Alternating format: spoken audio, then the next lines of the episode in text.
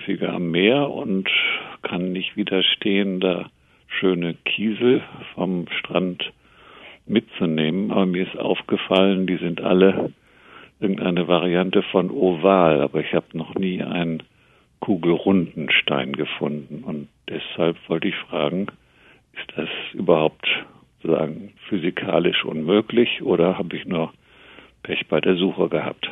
Steine sind deshalb flach und ellipsenförmig. Das hat was mit der Entstehung zu tun, wie diese Kiesel überhaupt ihre Form bekommen. Also runde Kiesel, wie wir sie am Strand finden, die waren ja nicht von immer schon rund, sondern die waren ursprünglich mal eckig und kantig. Die sind irgendwann mal aus kantigen Gesteinsbruchstücken entstanden und wurden dann beim Transport durch Flüsse oder durchs Meer rund geschliffen. Das kann sehr lange dauern, tausende von Jahren, in denen der Stein immer wieder mit anderen zusammenstößt oder vom Wasser über den Meeresgrund gerollt wird und nach und nach sich abreibt. Und so wird eben mit der Zeit aus einem kantigen Stein ein rundgeschliffener Stein. Ja, aber eben fast nie wirklich kugelrund. Wie kommt das? Kugelrund hieße, der Stein wäre perfekt gleichmäßig, an allen Seiten abgerundet. Aber ich habe ja gesagt, die Steine entstehen als Bruchstücke bei der Verwitterung von Gestein. Und was da an Brocken entsteht, ist ja in der Regel auch schon von Anfang an nicht besonders gleichmäßig, sondern es ist ziemlich unförmig und ungleichmäßig.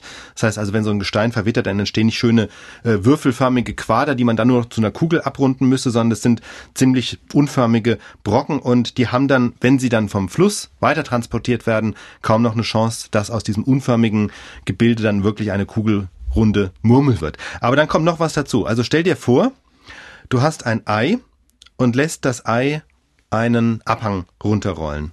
Das heißt, wohin zeigen die Enden vom Ei? Zeigen die nach unten und oben oder zur nee, Seite? Die, die zeigen zur Seite. Genau.